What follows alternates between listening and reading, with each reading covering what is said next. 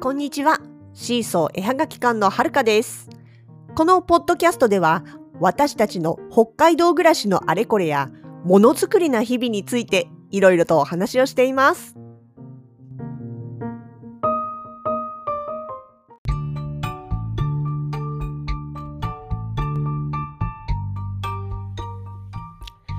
2021年4月の29日祝日木曜日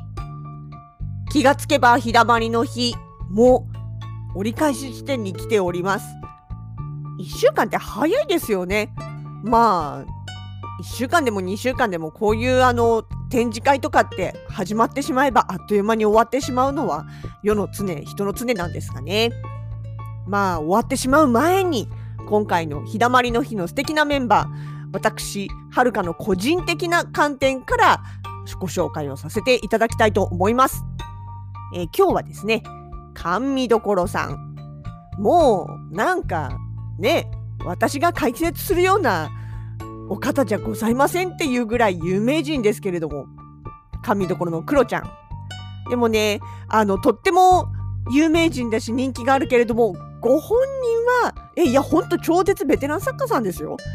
でもね、ご本人はツイッターでは毎日のように、ハンドメイド、ハンドメイドビギナーとかね、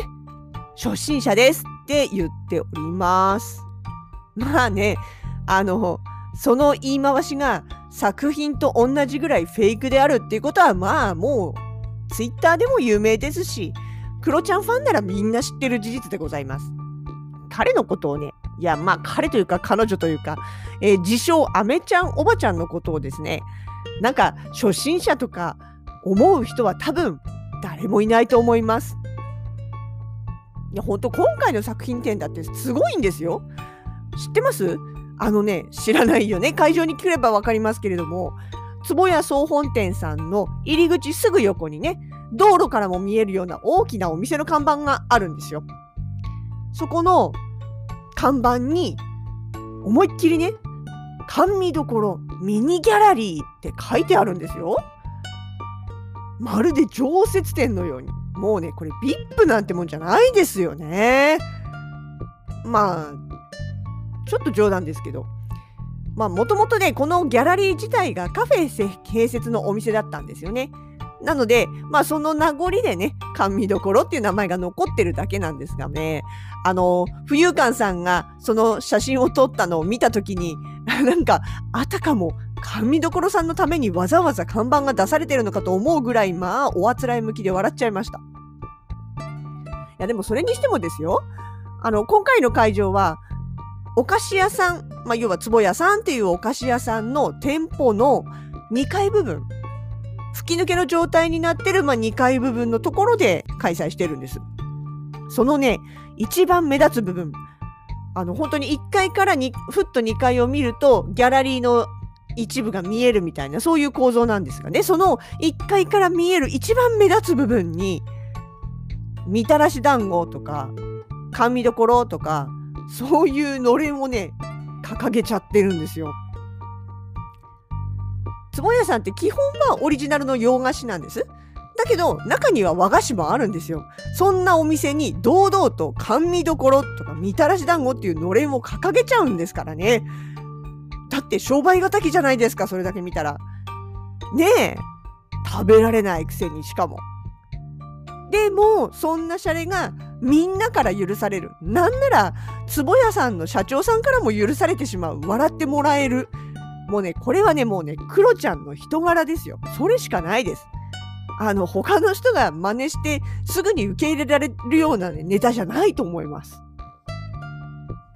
本当にね、でもね、いつ会ってもね、いつ話してもね、あの人はネタの宝庫です。もうほんとね、面白いことばっかり起きる。なんかね、あの、引き寄せの法則っていう言い方をすれば、あの、あの人はいろんな笑いを引き寄せてるとしか思えないぐらいネタの宝庫です。もう本当にね、例えばその企業主催の大きなイベントであっても、スタッフさんにね、初見で名前を覚えられちゃうとかさ、会う人会う人にあの渡してるアメちゃんおばさんのゆえんのパイン飴ね、あのパイン飴を1回のイベントで10袋買っても1日で配りきっちゃうとかね。なんかそうもうそれだけでもすごいなと思うんですよ。大体ね栗山クリエイターズマーケットの時だってそうですよ。最初は別に委託なんかしてなかったんです。で、ただ私たちとかね、あの、ま、札幌近郊の作家たちが栗山栗山って言うもんだから、栗山って何っていうことになって、で、あの、栗山の移住体験プログラムに初年度に参加してるんですよ。私たちよりもね、2週間ぐらい前かな参加してるんですよね。それが、まあ、初めての栗山の、まあ、なんていうのかな、栗山との関わりが、だったんですよ。で、その移住体験にマーケットで1回だけかなワークショップをやったんですよね。その練り切りの体験みたいなやつを。でもそれだけなんですよ。委託してたわけでもない。あのー、何回もワークショップをやってたわけでもない。いや、なんならたった1回か2回しかワークショップをやってないのに、まちづくりの職員さんにはもうバッチリ覚えられてたし、出展者さんじゃないけど、こういう作品を作ってるんですよっていう作家紹介みたいな形で、車のあの端っこにね、ちゃっかりみたらしにゃんこが置いてあったりとかね。本当にね、あのー、なんていうか、みんなの印象に残る人ですよね。だから、クロちゃんファンは本当に多いです。でね、また器用なんですよね。あの、あれだけね、まだんなくしゃべ、あの、簡単なく喋り続けたり、笑ったりしながらね、手元ではどんどん練り切りができていくわけなんですよ。あの、実演とかね、さ、あの、イベント出展の時とか、まあ、こういう作品展の時なんかも、よく実演をやってますけどもね、そうやって実演を常に常にやりながら、でも、常に常に喋ってるんですよ。なんか、いやまあ、もちろんそういうのが得意な人もいるけど、私なんかは本当に喋りながらやっちゃうと、手元が上上の空になるし、逆に作るものをやってると、話の方が上の空になったりっていう形でね、あんな風に器用に同時進行できないんですけどね、それが全然苦もなくできちゃう。で、さらにお客さんから、こんなのできるとか、ああいうのってないのみたいなのをリクエストされると、その場で答えちゃうんですよ。え、こんな感じ？え、こんな感じ？あ、これどう？みたいな。え？今、今言われたばっかりですよね。なんでできちゃうの？みたいなね。本当にあの、見たものを即形にできるって、すごいことだと思うんですよね。例えばあの、絵描きさんなんかでもそうですよね。見たまんまを絵に描ける。え、だって見たまんま描いただけだよってご本人は言うけれども、いやいや、普通の人には見たからって描けないし、なんなら模写だってそんな上手にはできないの人の方が多分多いと思うんですよね。それと同じく、いやいや、私なんか別にちょっと見たと、見本の通りにね、写真の通りに作ってるだけですからみたいなことを言うけど、いや、それ普通できないからって思うんですよね。本当だからね、冗談言いながらすすってするの作っちゃうんだから、ある意味天才的だと思いますよ。しかもね、作るもの可愛いんですよね。そう今回の日だまりの日で出している作品の中では、白熊とか、キタキツネとか、猫とかね、その辺の動物たちがお腹見せゴローンのポーズをしてる新作がね、結構シリーズであるんですよね。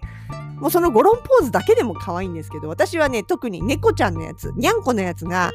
柏の葉っぱに包まれてる柏餅にゃんこ。またね、いいタイミングじゃないですか、子供の日近いし。そのね、柏餅にあの、柏の葉に包まれたにゃんこがね、めんこいんでね、ちょ、可愛いんです。これ結構、こう、密かにお気に入りなんですよね。あの、ツイッターとかで出来上がったよっていう写真見た時から可愛いと思って。なんか、あれでも前に会った時に確かあれに、お腹の部分に石を抱っこさせるとかなんとかっていう話があった気がしたんだけど、今んとこまだ見てないな。あれ？気のせいかな売り切れちゃってるだけかもしんない。そう。でね、ああいう動物ものって、目の位置が本当にわずかにずれたりとか、はみ出しとりとか、サイズとかね、ちょっと尖ってたりとかっていう、ものすごい何ミリの、何、コンマ何ミリの世界のズレが表情を全然変えちゃうんですよ。あの、動物もの作ってる人はすごいわかると思うんですけど、だからね、目ってすごい重要だし、すごく神経使うところだと思うんですよね。で、クロちゃんの作品なんかだって、一個一個その、例えばゴロンしてるにゃんこって言ったって、サイズ的に言ったらそれこそ親指の長さ何センチだろう ?5 センチ？あるかないか？全身でその大きさなんですよ。ってことは、目はものすごくちっちゃいの。なんなら、細い油性ペンでちょんって書いてるレベル。なんだけど、クロちゃんのあれ、ペンじゃないんですよ。粘土。黒い粘土をちっちゃく丸めてでギュッと押しつぶして粘土でちゃんと目つけてるんですよね。それねあんななんていうのかなもうほこりみたいなサイズの粘土をクリクリっていい形に丸めてキュッと埋め込んでちゃんと可愛い目にしちゃうんだからすごいなと思う。これ本当に語彙足りないけどすごい。あれね指先の器用さとかコントロール感っていうのかな。なんかまあもちろん熟練の技でもあるんでしょうけどいやいやいや私多分一生やってもできる気がしない うん、自分が不器用だからなおのことそう思うんだと思うんですよね。まあそういうねその作品とあとその陽気なキャラとあれがセットで多分神どころのクロちゃんっていう存在なんだろうなと思っていつも見てます。ね、今回の作品展のクロちゃんのお店番はまあちょっともう終わってしまってるんですね初日と2日目のところにいたので。なんですがまあ最終日はね撤収がありますからうんまあ、何時から来るか分かりませんけど何時からかは来ます。午後おそらく午後には来ると思うんです。まあ、ただね彼はねあの各地にねぐらがあるっていう噂があるんです。地下穂に住んでるとかね道の駅に住んでるとかだって地下穂によく出てた時代なんかあれですよ私が朝起きてよしそろそろ出かける準備しなきゃなって言ってパソコンを開いたりするとツイッター上に今日の会場って言って、すでに地下穂の広場の写真がアップされてんですよ。あなた何時についてんのっていうか、絶対そこ住んでるよねって言って。だから地下穂に出番出、あの、出店が多かった頃には、クロちゃんは地下穂に住んでいるっていうのが定番説、定説だったんです。でね、道の駅、もう、あ、まあ、道の駅はまあ、うちが車に乗せていくことも多いんであれなんですけど、なんていうかな、基本的には電車、地下鉄移動、バス、地下鉄、バス移動の人なので、ご本人が自分一人で移動するときには、まあ間違いなく住んでるよねっていう時間帯に出没するんですよ。だそういう意味ではですね、あのー、坪屋さんにもきっと住み着いてると思います。もしくはどこでもドアがあると思います。本当ね、彼はね、時空を超えるっていう都市伝説がありますんでね。だから、そう、最終日にはクロちゃんをぜひね、会場に発掘しに来てください。間違いなくパイン飴もらえますよ。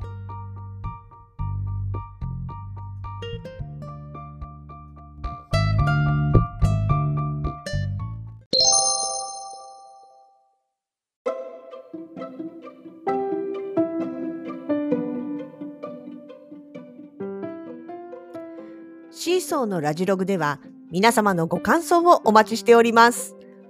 ボイスはもちろん、Twitter や Instagram、Facebook ページなど各 SNS からのコメントでもお気軽にお声をかけてください。